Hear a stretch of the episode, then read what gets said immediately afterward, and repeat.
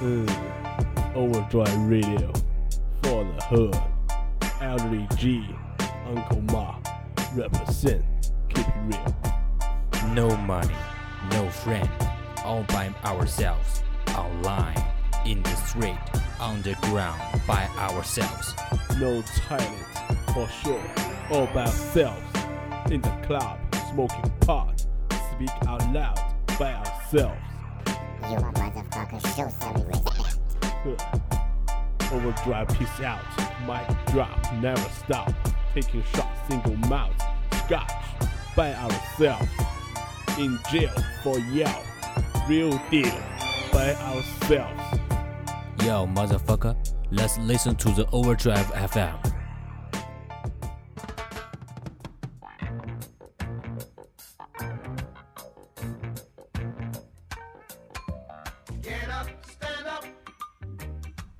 Stand up for your right。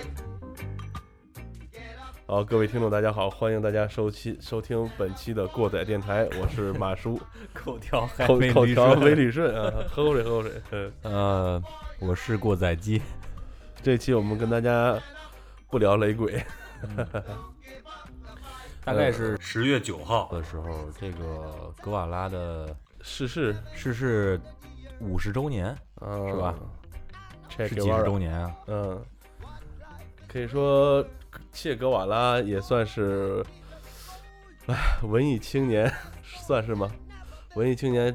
摇滚青年那种，他一个算是一个符号性的人物。对对，嗯我们从小也是穿他 T 恤长大的。对对对，当时切格瓦拉这个人物成为传奇之后，他也是跟那个玛丽莲梦露一样，也被这个安迪沃霍尔做的一一版这个这个东西是吧？也是安妮沃霍做做的这个这个，就是咱们穿 T 恤这个形象嘛，这个形象好像不是。是一个我看看我看的文献是一个古巴的一个战地记者拍的。对对对，游击队的一个记者拍的这个，他是这个照片的全图是他坐在一个坦克上，是吗？嗯然后穿着军服。对，带着代表性的这个贝雷帽和一颗五角星。先说说基爷，你是怎么知道切格瓦拉这个人物的吧？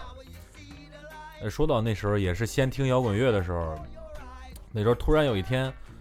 呃，我还说我跟小军儿在北京，我们的客座嘉宾，非客座嘉宾我，我们的没座嘉宾，没座嘉宾。然后，呃，我们去那时候就觉得听摇滚乐应该有一身装备，哈哈哈。装逼的装备。我们那儿又没卖的，然后当时就从爱瑶上看过几件那个一些乐队的一些 logo 那些那些 T 恤，但是觉得太贵了，然后我们就跑到北京动物园儿，然后就发现我靠，这个这个肖像这个 T 恤有人穿的很多，就一嗯，帮老炮儿什么穿的挺多的，咱就买个这个吧。然后他就买了个那个，然后我就买了个乐队的，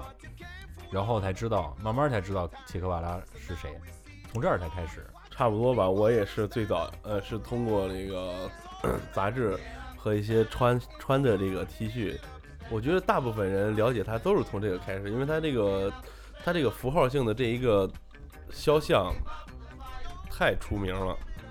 一说一说切格瓦拉，最早时候我还不知道谁是切格瓦拉，我只知道有这么一个头像，贼拉帅哈。嗯，对，当时当时就搜嘛，那会儿，呃，男男男的头像，贝雷帽，五角星，然后出来有崔健和雷锋，哦，对，对吧？崔健和雷锋。后来包括很多人现在以为，你那是关键字搜索是吧？对对，鸡鸡爷来我家应该知道门口对对门口画对我在我在我家门口画了一个切格瓦拉的肖像，当时画的就是时候，我认识你之前那个就知道你喜欢摇滚乐，并不知道你对他有这么大的情节。也就是我第一次来你家的时候，你给我说这个标志，我才知道。然后后面又通过你你的一些账号的名字，我知道你可能把他尊为曾经的一个偶像，或者现在仍然是一个偶像。呃，年少时候的一个可以说是一个偶像吧。呃，这个他代表了很多东西，其实是后面的人赋予他的，对吧？但是当时的话了解比较少，就感觉这个人就是牛逼、传奇，因为他赋予他的传奇性的意义太多了。对，呃，在门口画这个切格瓦拉画像的时候，我们楼道里的这个叔叔说：“哎，弄个那啥？这是杨雷锋是呗？”说 说画了一个杨雷锋往这个家门口，这是知道切格瓦拉的一个一个过程吧，算是。对对，咱们都差不多。我估计喜欢听咱们电台的，可能大多数人也都知道他。嗯，我还有个同事，现在孩子都老大了，微信头像用的还是切格瓦拉。啊，比较比较嗯专一是吧？对对对可能他后面通过咱们后面知道的一些事情吧，可能现在大家有的人也知道他真正的一些故事真相之类的，对对对是吧？包括现在有很多国外的一些呃拉丁派的一些呃呃算是文学家或者说那个传记什么都开始曝光他这些生平的一些事情。对，先说说吧。首先呢，大家知道切格瓦拉是他是参加了那个跟卡斯特罗，对，卡斯特罗弄的这个当时是古巴解放战争吧，算是他是元勋之一嘛。啊、然后这个其实切格瓦拉他并不是古巴人啊，他嗯是阿根廷人，而且他也不是说一开始就跟着卡斯特罗干游击的，他最早在参加这个古巴革命之前，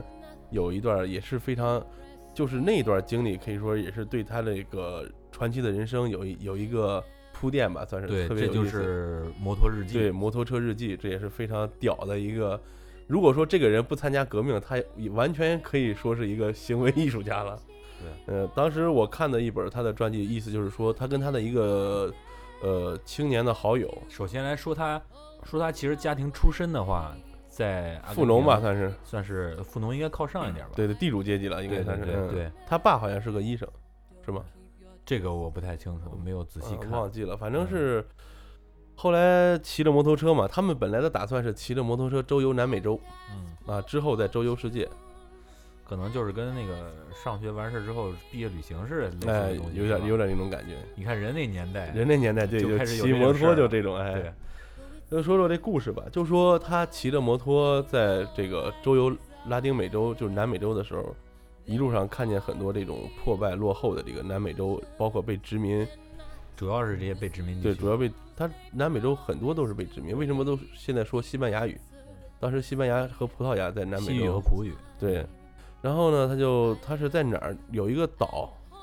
当时是把那个麻风病，当时还挺厉害。把麻嗯风病人全部关到那个岛上，他和他的这个好友在那个岛上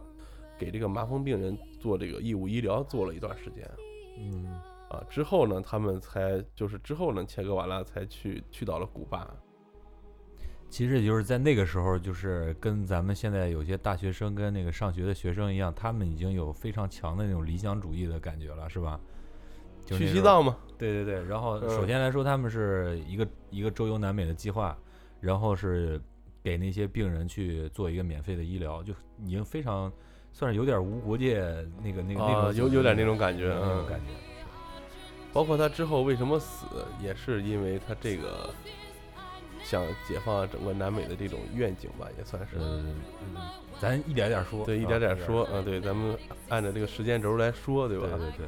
嗯，之后他跟那个卡斯特罗认识，也是一个非常偶然的机会吧。嗯，呃，就是好像是他摩托摩托车巡回了之后，回来之后，然后他受到了那些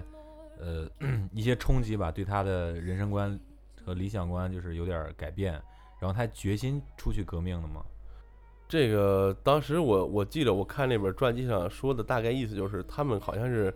呃，先是联络上了，当时哦都还没有什么革命武装什么的，嗯。开始联络上了以后，当时这个卡斯特罗就跟跟这个切格瓦拉说说，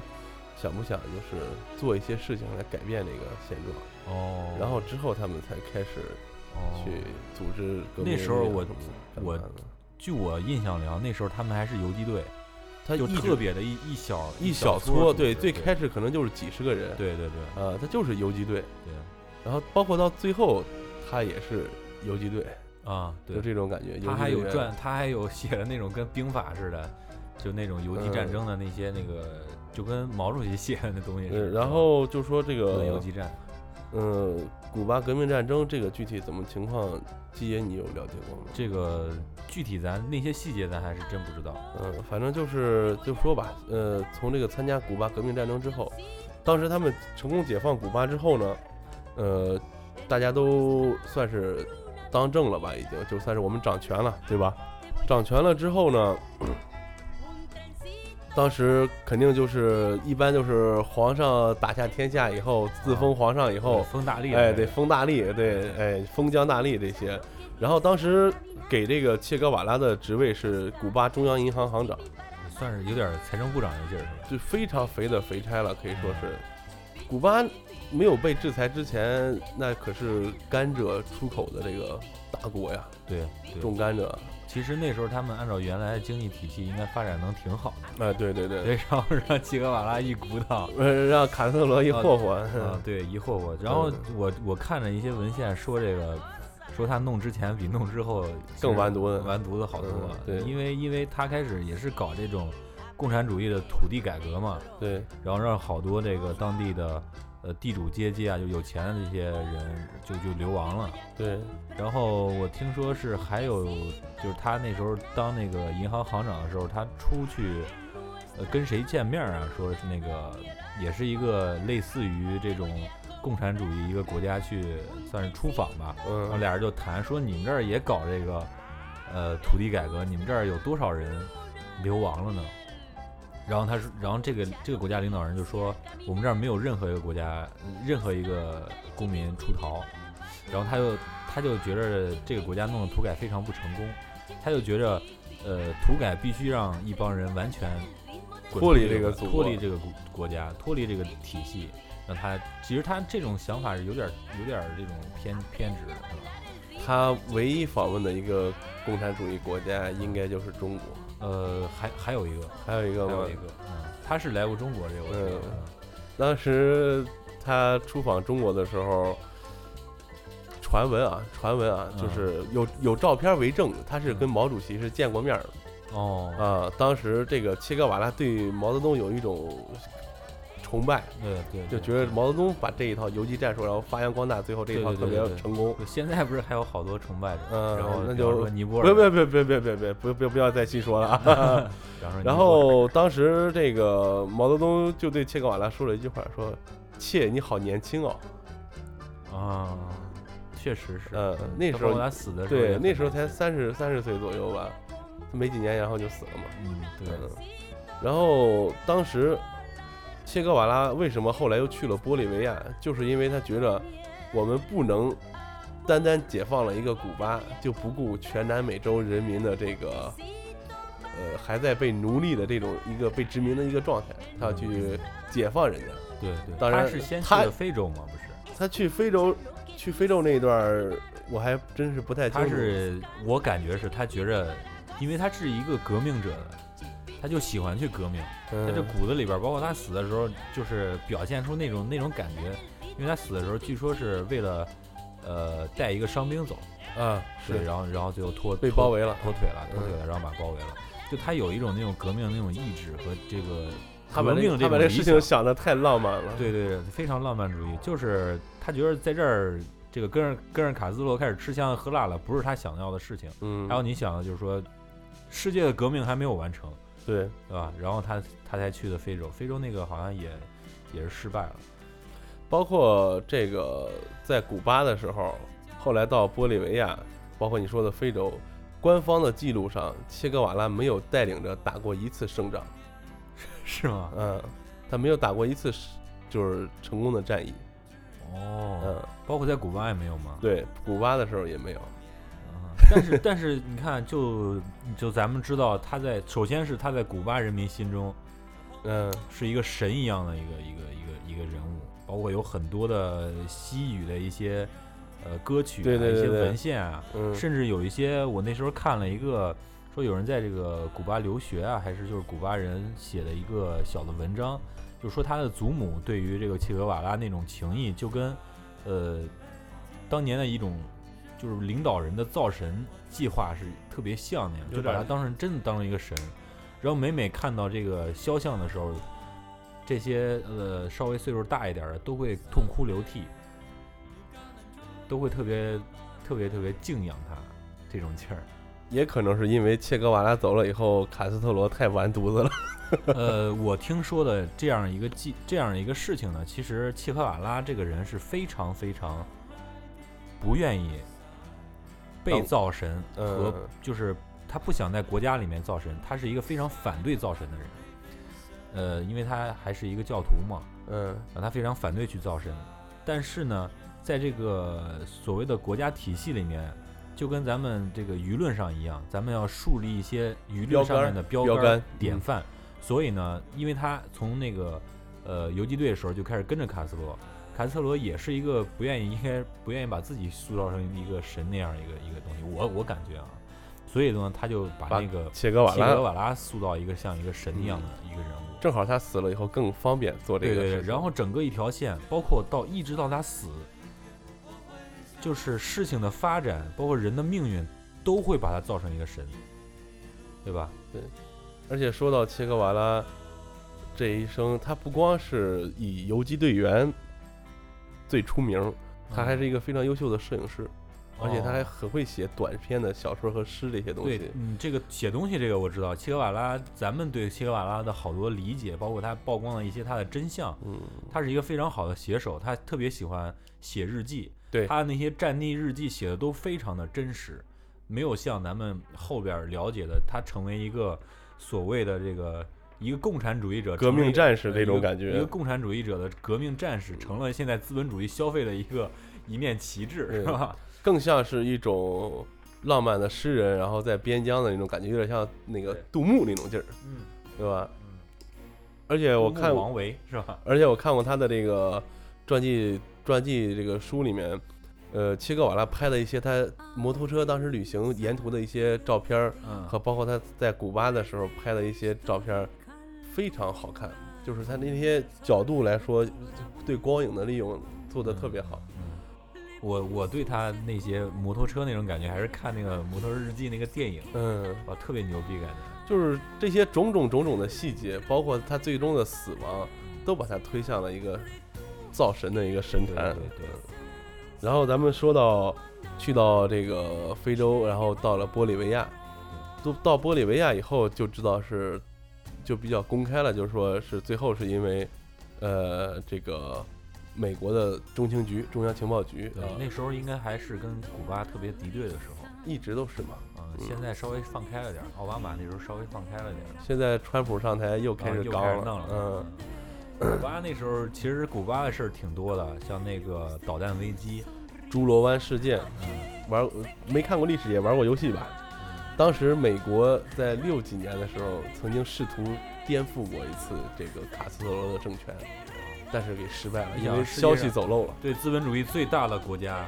底下迈阿密下边挨着那么近，现在据说都有大桥了。呃，然后挨着那么近，就有一个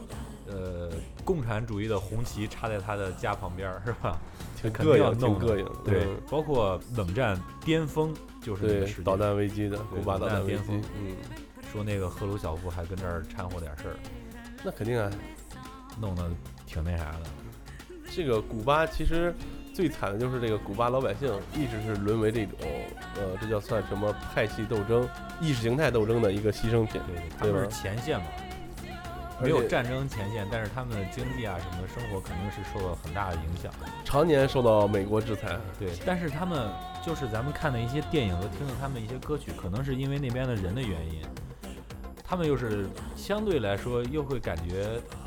比较 open 那点儿感觉。呃，你看过那个？应该看过我 Vice 有啊一篇那个，为了躲避政府的审查，给自己注射艾滋病毒，啊然后跑到那个隔离岛上去玩音乐。对对对对，他们包括你像他们的穿着，还有他们就是生活方面，这个这个这个这个算什么生活啊？性生活方面还是比较那啥的。那就没了解过那一方面。咱们接着说切格瓦拉吧。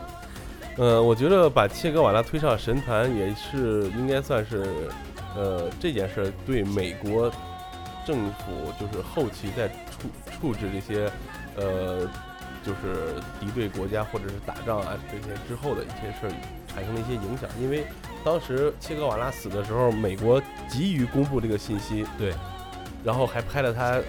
躺在躺在那个担架上的一个尸体的一个照片，对对。感觉就像睡着了一样。对。而且这个切格瓦拉这个人，他长得特别帅，对。也是便于他成为这样一个后世的消费的一个这个偶偶像的一个一个一个算是一个优点吧，算是。对，之后咱们再看，就是他像尤其是他死的那张照片，特别像耶稣呃那，张照片对。对对对，那那叫画像画像画像，嗯那种感觉。所以就是很多人把他奉为神了。这个这个是非常大的一个引爆点。所以说后边你看像这个呃卡扎菲、萨达姆，包括后边的这个呃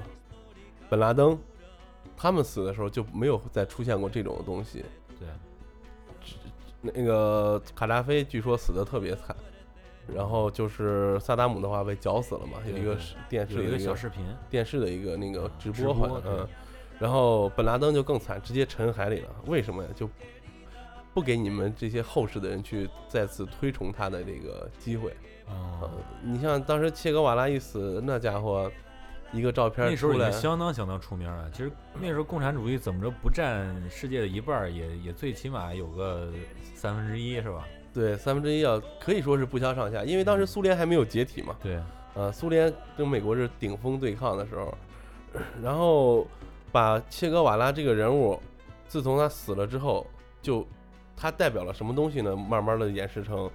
他首先代表了自由，对，对吧？自由，然后就是革命，对这个暴力，对这个大的一个权力的一个反抗，对，呃，然后浪漫，浪漫理想，对浪漫理想主义，乌托邦嘛，对，他这几点就把他完全就是推到了一个众人崇拜的一个高潮，包括后边的美国的这个，也在利用它去搞一些所谓的自由民主。对对对，什么嬉皮士文化那会儿，对对也是很多切格瓦拉的这些元素在里面做有一个影响。对，还有一个就是它有点儿那个无政府主义这种感觉。对对对，像东欧的一些国家，在那个呃苏联解体之后，成立了很多小的那种无政府主义的组织，包括无政府主义。咱要说到这个切格瓦拉，其实这个受摇滚乐这个乐迷推崇很久啊。首先，你刚才说到那几点都符合摇滚乐气质，然后又是尤其是朋克吧，又有无政府主义这方面的一些意识形态。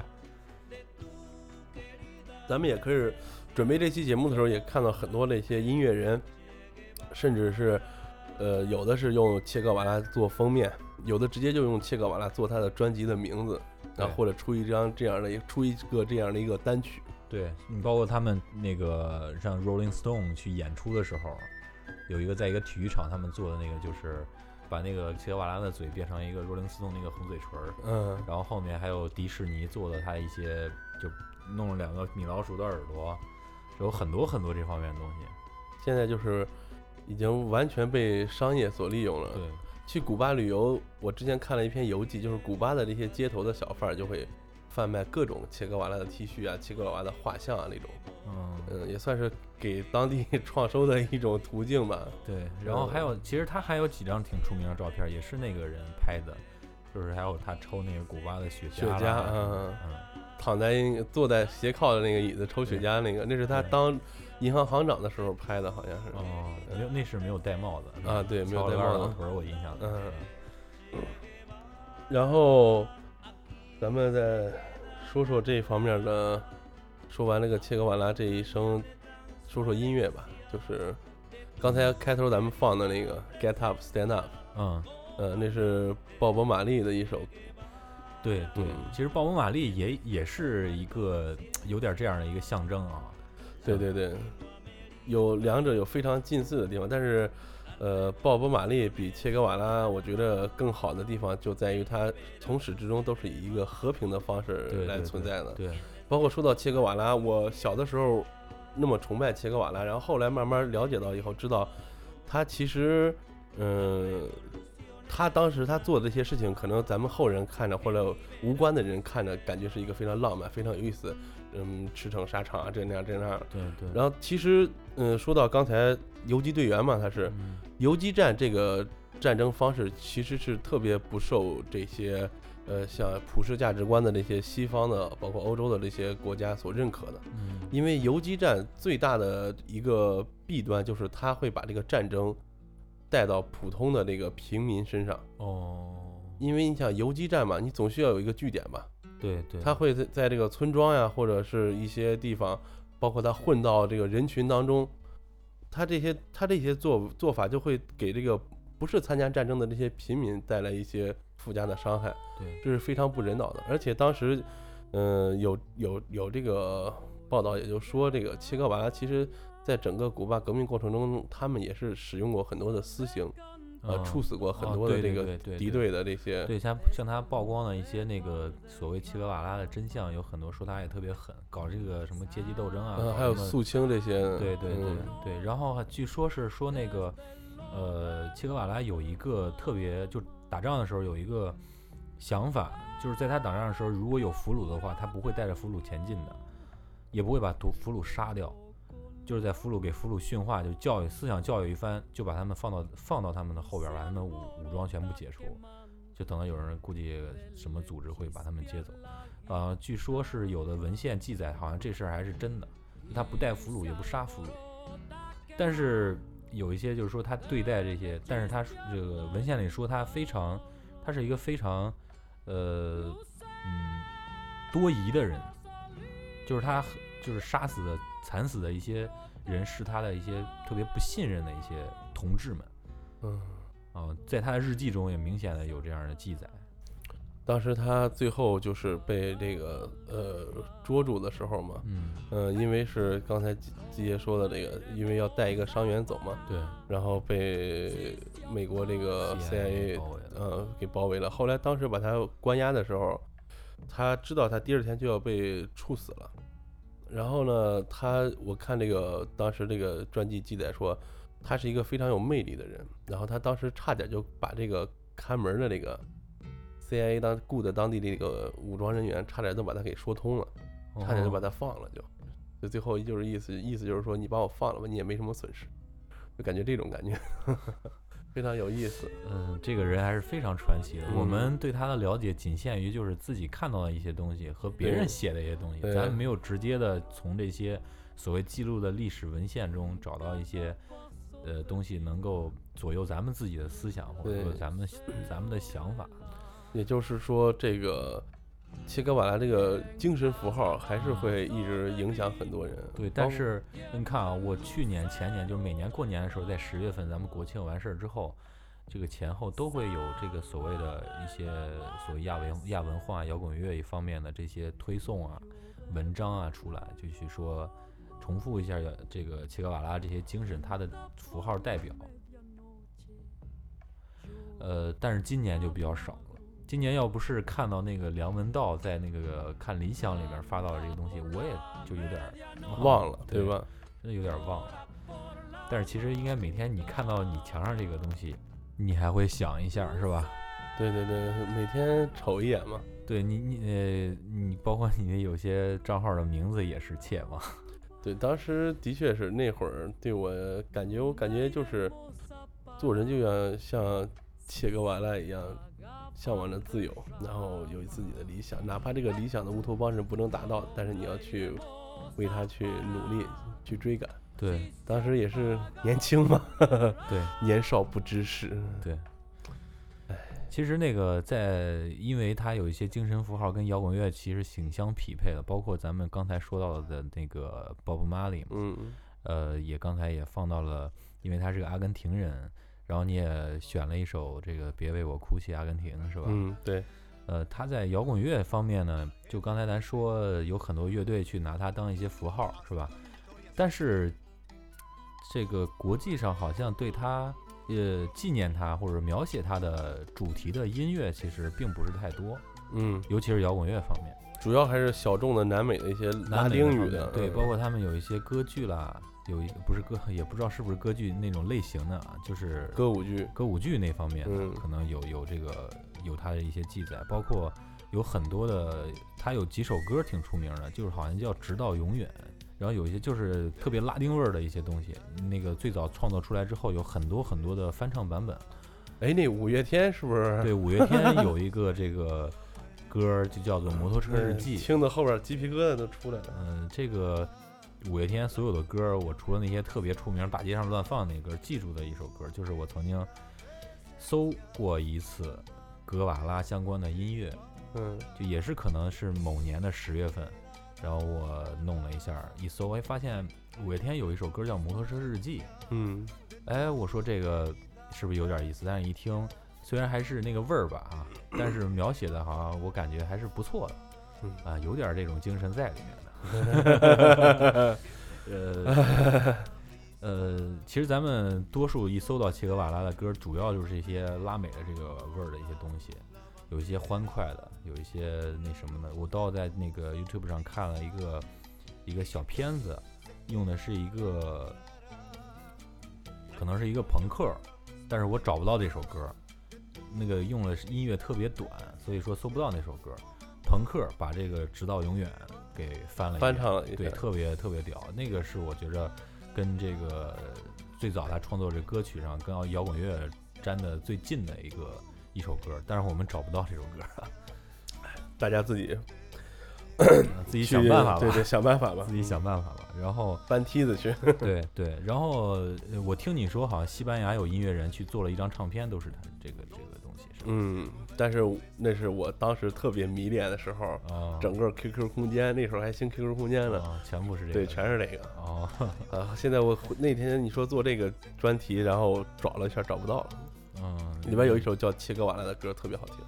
是吗？嗯，啊，就是你给我说那个女的那个吗？我男的唱的，是一个乐队组合，哦，唱的。嗯。也是这种拉美的味儿，对对对，就是这种拉美的那种，呃，有点这种摇摆这种。Tango 这种，啊，对对。然后其实说实在的，除了除了拉美，就是西班牙这边有一些小众的音乐人做这件事儿之外，然后就是古巴这边有一些歌唱家去翻唱，包括他有一些舞台剧什么的。嗯，其实在中国，他的歌儿我觉得比世界上什么地方都多。对对对。呃，但先说外国，外国有个芬兰的乐队叫 Harpo Radio，有一首歌就叫做《切格瓦拉》，这个歌词儿咱听不懂，他唱的是芬兰语。呃，这是我前一段儿这个偶尔听到的一首歌，啊，这个歌儿也特别难找，啊，也听不太懂。也是自己想办法 吧。对对，也自己想办法吧。然后，呃，他是在零八年的专辑中有这么一首歌，呃，其他的就是再有一个就是，可能是美国的一个比较流行点儿的一个朋克，呃，他这个人吧比较比较得，他这个主唱比较得，咱这个刨刨出跳开咱这个主题去聊这个乐队啊，这个叫这个乐队叫 Against Me。嗯 Against Me 其实有点儿就是抛你放在这个美国这些语系里边儿，它有点儿这种无政府主义这种感觉。这个主唱叫 Tim Gable，这个小子最早是玩乡村的，是对对对，玩乡村的。最最早的时候，他就在这个一些场地里面玩这个东西，一些这个酒吧啊什么，玩这个叫什么不插电，嗯，玩点乡村的东西。然后慢慢他有点出名了，就把他弄到一些比较专业的演出场所。他的一些音乐就要配到配一些鼓和那个贝斯之类的东西。然后他觉得哎这东西不错，然后就说那弄个乐队吧，就有人撺掇他组了乐队，后边就组了个乐队。这个乐队就是 Against Me 的前身。然后后面就觉得乐队的东西越接触越多，然后他又觉得喜欢上了朋克。本身他这个人呢也有点这种无政府主义这种感觉，所以就慢慢就形成了他这张呃第一张专辑，就是以这个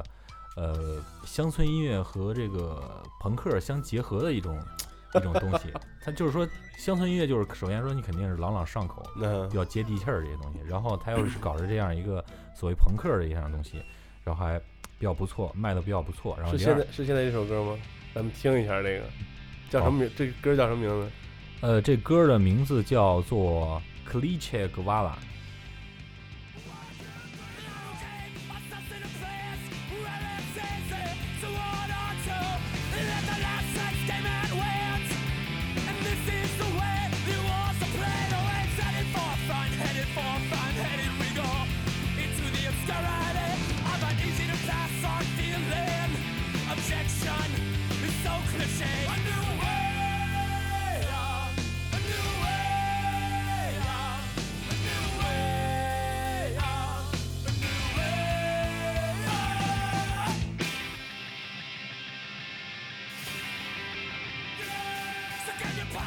没没说完这个人啊，说这人挺有意思的，就是出完这张专辑之后，你知道这张专辑叫什么名吗？嗯，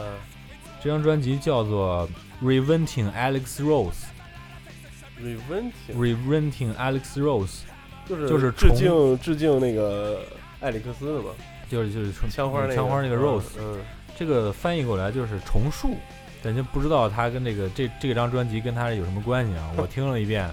也没觉得跟这有什么关系，也不知道。然后我看有很多那个国内的这个评论，就说那个他跟 Alex Rose 什么关系啊？我操，也不知道。然后后面听到了一个特别操蛋的事儿，就有一天这男的啊就是 Tom Gable 嗯变性了，嗯，变性了，你知道吗？你说他剩下的四个队友是怎么想？我操，就变性了，而且改了个名儿，就把他这个 Tom Gable 完全没有用。现在好像他叫什么 Laura Grace，Laura Grace 改成给变成一个女的了。就是变性之前，她出了一张一张专辑，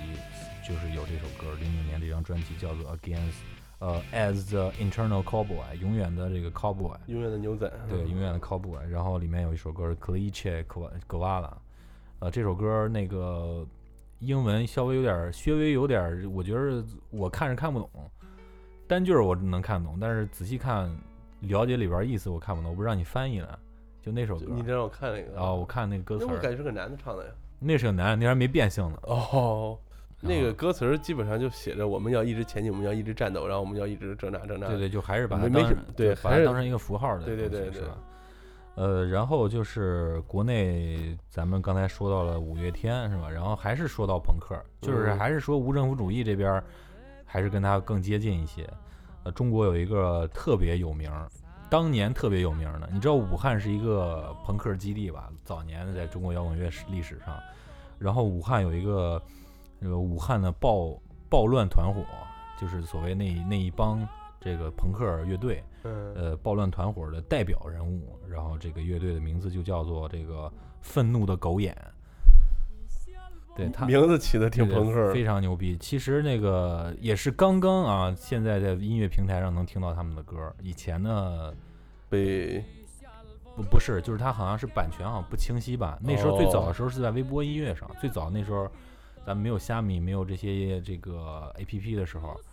呃主要听摇滚乐用的就是这个微博音乐，我不知道那时候你用吗？就零零九年知道这个，但是那时候我还不怎么听歌呢，没啊没怎么用，好多资源都是在微博音乐上，但是它的码率特别低，呃，特别渣渣那种，特别渣。嗯，对，然后这个乐队出了唯一的一张唱片啊，里面有一首歌就是《格瓦拉》啊，里面歌词写的非常的猛啊，大家有机会可以听一下，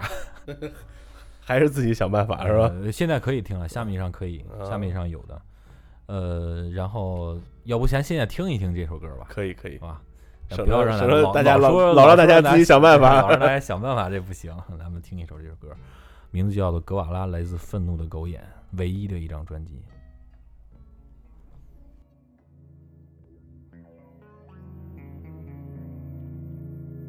我听见他的笑声，玻利维亚的山谷里。开枪吧，胆小鬼！你打死的是一个男子汉。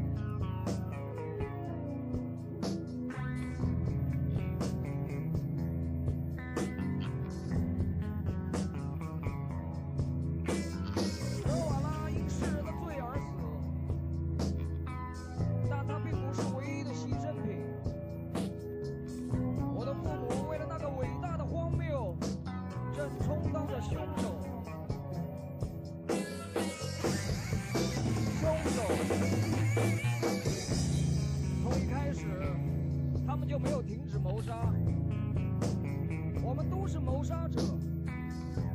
我们享受着凶手的安逸，就像从剧院中走出。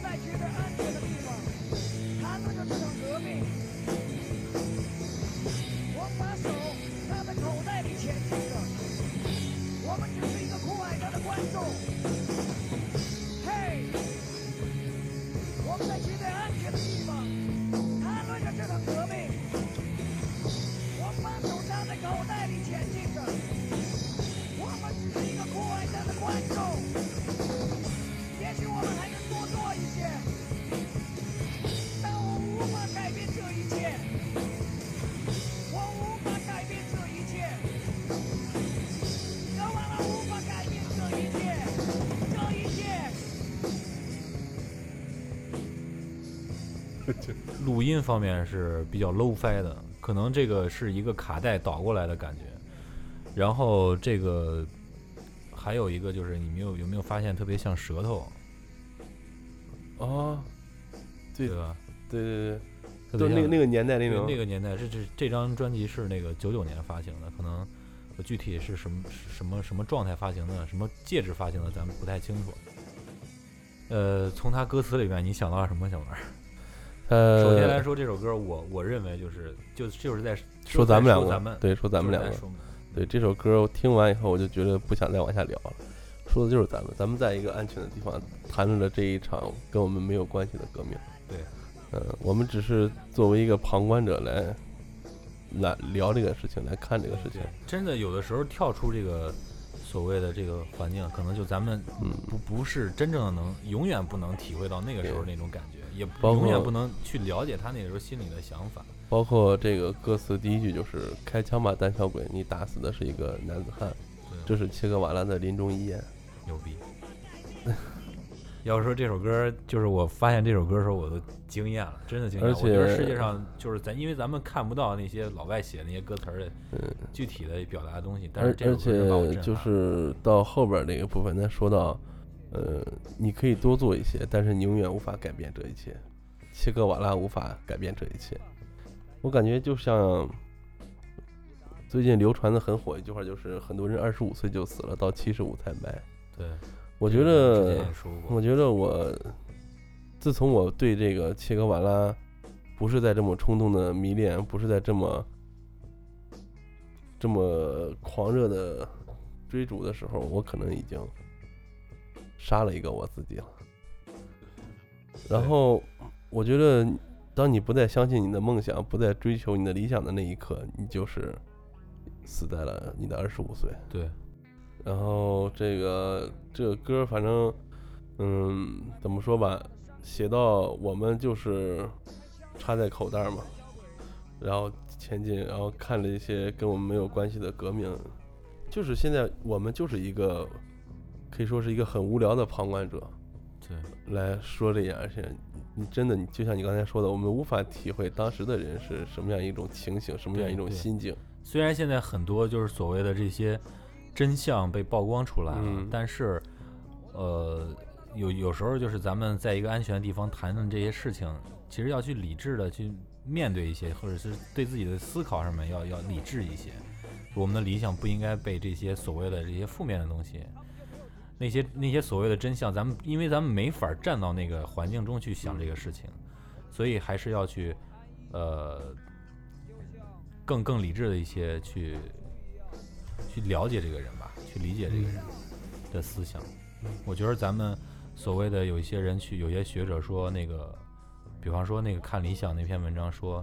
呃，切格瓦拉终于在中国被过时了，这种这这种说法啊，嗯，这种说法，我觉得切格瓦拉在中国如果过时了，那说明我们这些所谓的市场经济啊，包括这些东西，对人的引导成功了。对呃，它不会让你再去想一些自己的自由的思想，嗯，对吧？你应该去反抗一些什么？对它只是把你推到了一个消费、生产、消费、生产。对，我们关注的就是推到这儿了我们关注的就是这些东西的话，那就是他们成功了。对对，就像装逼大王、装逼大王李志歌里唱的，我们就成了他们了，啊，对对吧？对呃，说到这个，你刚才又聊了李志了，然后中国还有一个特别有名的一个民谣歌者，我不知道你听说过没有，他叫做西祠唱诗，现在还在活跃在这个演出中。呃，这个人的特点呢，就是他用民谣的这种创作手法去唱诗歌，有他自己写的，有有一些中国的一些翻唱的，对有一些编曲的，对，有一些中国的诗歌，他有一首歌也叫做《切格瓦拉》，是最近他独立发行的一张唱片，现在还在卖。他一五年发行的一张唱片，一个合集，现在网上你有卖的，就是一个电子版的。呃，里面有一首歌叫《切格瓦拉》，然后他这个歌词呢写的就是以以一种诗歌的形式写的嘛，就是相对来说比较晦涩，需要你去用自己的思想去理解它，嗯、写的也是挺挺挺不错，我觉得是挺不错，各种排比排比出来，你就是陷入这个境地里面。我觉得是先听了那首这个愤怒狗眼那首歌之后，我听了这首歌，然后觉着这个能更延伸一下你的思考。嗯，对，嗯、说到这么多关于切格瓦拉的事情，切格瓦拉音乐，嗯，突然让我感觉到，就是咱们聊下来一路的时候，到最后，我感觉我还是应该去继续追逐这个理想的一个符号，理想的一个偶像。对我们，我们都是对，我们应该有一个这样的一个愿景吧，就想对对吧？对。嗯，今天聊的有点低沉了。昨天小马儿越聊越低沉小马儿这个加班到两点。对，晚上这周呢，对两点嗯这周呢，因为是刚刚这个十月一假期结束，所以我们节目也是延迟更新了一下。呃，也也我们也希望能能能够一直延续下去嘛。所以今，天就是说我们，嗯，就算没有时间去做，但是也要把这个事情坚持下去，对不能说断了。昨天还聊到跟加班的同事聊到这个，他问我，哎，你们做这个东西现在能有多少收入？我说不嗯赚钱。对，然后大哥就哦，那你们做这挺牛逼的。好像这样的事情都被贴上一个标签了，是不是啊？嗯嗯，也是就是，包括这大哥也跟我说，说他也特别喜欢音乐，想弹个吉他干嘛，想等着以后孩子大了不用管了，这那这那。然后我当时我就跟他说，我说永远没有那个时候。对，呃我们如果如果你想弹吉他，你说你还要管孩子怎么？你可以跟孩子一块儿弹吉他。嗯，对吧对呃，永远没有说你有时间了去做一件什么事什么事情，对，只能说是你想做一件什么事情，你去做它，然后安排出来时间。对，嗯，呃那今天其实时间挺长了。嗯，对，时间挺长。那今天节目最后，我又想起来切格瓦拉，当时包括现在还是我的座右铭，嗯，嗯，叫“让我们面对现实，让我们忠于理想”这句话送给大，家。那这期节目咱们就叫这个名字吧。行，好吧，嗯，然后最后最后这首歌，咱们就选这个西词唱诗的这首歌，嗯啊，大家可以去呃网上找一找，可以听一下这首嗯歌。，欢迎大家购买正版专辑。对，嗯、咱们今天节目就到这儿。哦希望大家能够铭记这个人，铭记这个人能让你扎心，嗯扎根在你自己心中理想的那一部分吧。对，让我们面对现实，让我们忠于理想。对，好，欢迎大家继续关注我们的节目，也感谢大家收听本期的节目。我是马叔，我是郭载基，咱们下期节目再见。再见。